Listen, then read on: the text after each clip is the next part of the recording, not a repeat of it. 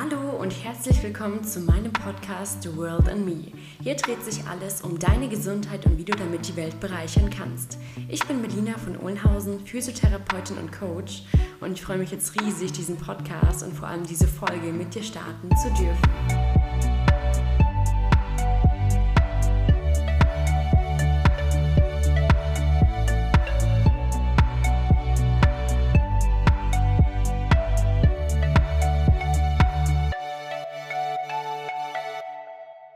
Ich freue mich riesig, dass du jetzt hier wieder eingeschaltet hast und mit dem Start bist. Es ist jetzt meine 20. Podcast-Folge. Ich freue mich auch echt, dass ich ähm, so diszipliniert genug war, dass seit Anbeginn des Podcast-Startes jeden Samstag eine Podcast gepostet. Wenn noch nicht sich alle angehört hat, kann gerne nochmal runterscrollen. Auch die letzte Folge. Ähm, gerade über, wie man rausfinden kann, was man wirklich will im Leben.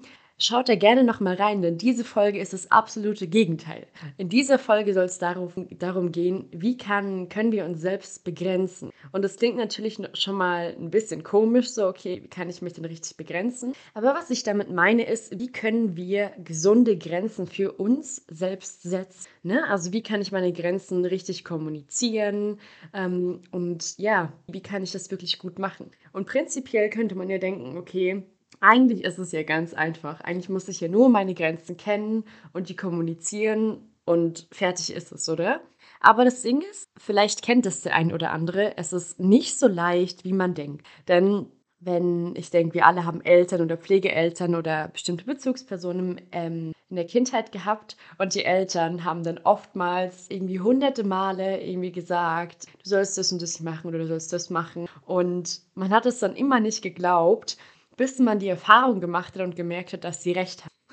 ne? Und genauso ist es auch, wenn zum Beispiel eine andere Person, die jetzt nicht von den Eltern geprägt ist oder so, ähm, eine andere Person kann einem hunderte Mal immer wieder dasselbe sagen, aber es kann gar nicht ankommen. Und ähm, das ist natürlich so, weil wir dann natürlich auch bestimmte Glaubenssätze und Glaubenssysteme auch entwickelt haben, die unser Unterbewusstsein prägen, warum es gar nicht wirklich an uns rankommt und, wann wir in, und dass wir in Anführungszeichen zumachen. Und klar ist, ich bin keine Psychologin, keine Traumatherapeutin, anderes, aber ich habe eigene Erfahrungen, die ich gerne mit euch und was euch vielleicht auch noch mal ein bisschen mehr hilft. Genau. Also, ich habe eine Sache verstanden. Ich arbeite jetzt seit, also erst seit einem halben Jahr als Physiotherapeut, aber ich habe nebenbei noch ein bisschen in meinen eigenen Themen gekommen sind, die ich immer wieder unterdrücke. Und was ich wirklich, wirklich verstanden habe oder welche Korrelation, welche Relation ich habe, ist, dass es mega krass ist, dass wir uns nicht nur ein Panzer ähm, physisch, sondern auch psychisch bauen. Und zwar, es gibt doch einen äh, Arzt und Traumatherapeut, der das mal schön äh, beschrieben. Und zwar, wenn wir, wenn wir zum Beispiel ein Supinationstrauma haben, dass wir mit dem Sprunggelenk ähm, nach außen hinfallen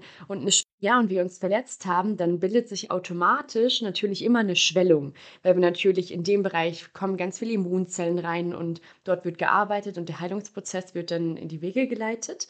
Aber prinzipiell, was passiert ist, dass der Körper das weghaben will. Wir bilden eine Schwellung in dem Sinne, weil wir natürlich das, was dort passiert ist, die Stru also die Strukturen, die verletzt sind, erstmal schützen wollen. Das heißt, wenn da jetzt irgendwie, wenn wir auch einen Rosendorn oder sowas da drin haben, passiert natürlich dasselbe. Der Moment der, der Bereich quillt auf und wir wollen das raushaben, wir wollen das weghaben und unser eigenes schützen. So, wenn wir zum Beispiel psychisch verletzt werden, ist es genau gleich, dass wir zum Beispiel auch oftmals sagen, okay, ich habe mein Herz verschlossen oder ich habe wie so ein Panzer um mich herum und ich lasse niemanden mehr an mich ran. Ähm, und was ich dann eben auch gesehen habe und versteh, verstanden habe, dass ganz viele Patienten das auch verwechseln, denn ein Muskel, der hart ist, ist nicht gleich stark. Zum Beispiel gerade nach ganz vielen ähm, Gelenk einsetzen, gerade bei einer, Hüft-Tap oder bei einer Knie-Tap, also total eine Prothese, die eingesetzt wird. Es ist oftmals so, dass wir Schutzmechanismen ähm, entwickeln der umgelegenen Strukturen, Gewebe und sich das dann in Anführungszeichen verhärtet. Ne? Darüber kann man auch viel diskutieren.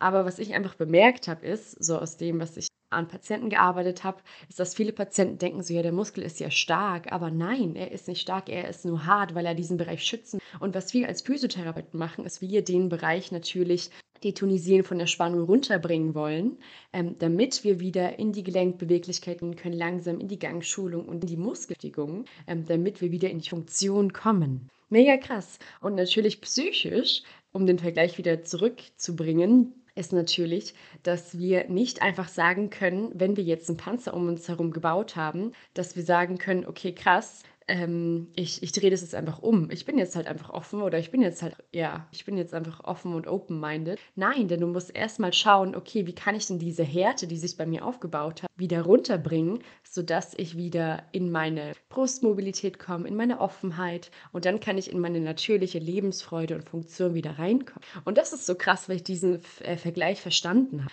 Und ähm, ja, das ist, es ist einfach, es ist so krass und ich habe einfach auch verstanden, dass ich alles auf einmal wollte in den letzten Monaten. Dass ich so meine Härte, wo ich mich verschlossen hatte, runter reduzieren wollte, dass ich nun mal weiterarbeiten, auch wenn ich jetzt Themen mit meinem Freund hatte, dass ich daran weiterarbeite, dass ich 100 Prozent gebe, bei selbstständig mache.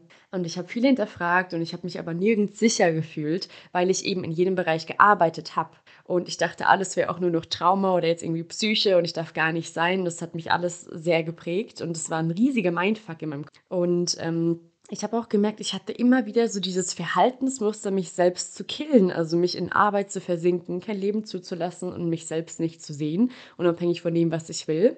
Und ähm, auch wenn ich Stress mit meinem Freund hatte oder dass wir überlegt haben, die Beziehung zu beenden, ähm, habe ich verstanden, ich kann nur in dem Tempo gehen, wie ich mich selbst aufrechterhalten kann. Und auch wenn einiges im Umbruch ist, ich muss für mich selbst einstehen und ich habe nur eine gewisse Anzahl an Energie pro Tag und ähm, unabhängig von dem, was ich verstanden habe, was mein Verstand will, dass ich einen positiven Impact habe im Gesundheitswesen, dass ich da Dinge mache, worauf ich auch wirklich Bock habe, aber gerade wirklich einfach nicht energetisch kann, weil ich Physiotherapeutin arbeite, ähm, muss ich meine Energie wahren und muss komplett verstehen, dass das, was mein Verstand will, dass ich zum Beispiel auch unter der Woche jetzt diesen Podcast gemacht hätte, damit ich hier pendeln kann. Ähm, Nein, ich muss auf mich selbst schauen und mich selbst auch ein bisschen schützen und somit wirklich mich selbst. Und ich darf mich im Prozess verändern und weiterentwickeln und an mir arbeiten. Aber hey, wenn mich jemand zum Beispiel auch nicht so wahrnimmt oder liebt, wie ich bin, wenn ich nur noch an mir arbeiten muss, um jetzt damit was funktionieren kann und in allen anderen Bereichen auch, dann ist es definitiv nicht der richtige Weg. Ähm, und so kam ich eines Abends nach Hause und dachte mir, wie schön es jetzt wirklich wäre, einfach Feierabend zu haben und dass ich mich nur um mich selber kümmere, dass ich jetzt noch trainiere, esse und schlafen und meiner Energie treu bleibe. Und prinzipiell wusste ich es ja immer. Es ist genauso wie, dass man ja immer auch weiß, so ja krass, ich, ich weiß ja, dass ich mich gesund ernähren sollte, dass ich trainieren sollte. An den meisten Leuten also meistens scheitert es, scheitert es ja an der Umsetzung. Und das war genau dasselbe bei mir. An diesem Abend habe ich aber verstanden, das ist das Beste, was mir wirklich passieren kann. Und wenn ich aufhöre, meinem Ego treu zu bleiben und diese Dinge doch am Abend zu machen und dann jeden Morgen doch immer wieder mein Tagebuch zu schreiben, wie, wie fertig ich bin, dann wird es immer so bleiben und ich werde mich irgendwann selber im Prozess killen. Und ähm, meiner Energie treu zu bleiben und mein Side-Hustle bewusst auf andere Tage zu legen und nicht unter der Woche alles schaffen, ähm, war für mich das Beste, was mir hätte passieren können, weil ich wirklich einfach beschlossen habe, meinem Verstand das, was ich im Außen will, ruhen zu lassen, zu verstehen, hey, ich darf mich um mich selber kümmern. Und es darf Zeit haben. Ich, ich kann auch meine Themen in einem halben Jahr angehen. Ich kann das nebenbei machen, aber ich muss nicht überall all in gehen. Das ist die Sache, die mich so viel erleichtert hat. Und ähm, ja, wenn ich, wenn ich euch einen Tipp geben kann, dann frag dich, hör dir meine letzte Podcast-Folge an, geh da drauf und frag dich, was du dir aus deinem tiefsten Herzen wünschst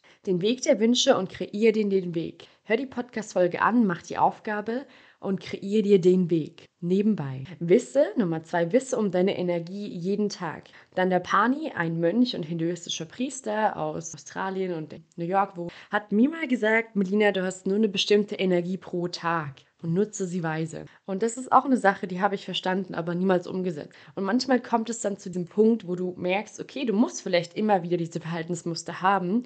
Du musst immer wieder diese ähm, ja, in diese Sackgassen fallen, dass du merkst, okay, krass, das ist immer wieder dasselbe. Ich, ich wache jeden Morgen auf und jedes Mal, jedes Wochenende denke ich mir, okay, jetzt sind Stunden schlafen gefühlt. Aber versuch doch mal, jeden Tag deine Energie nicht so übertrieben auszuschöpfen, dass du fertig bist am nächsten Tag. Versuch mal, deine Energie weise zu nutzen. Dann Nummer drei ist, wisse, was du brauchst, um in Anführungszeichen funktionell zu sein, um zu rechargen. Das heißt, was ist es, was du brauchst? Ist es vielleicht, dass du jetzt irgendwie einen Abend brauchst ohne Handy?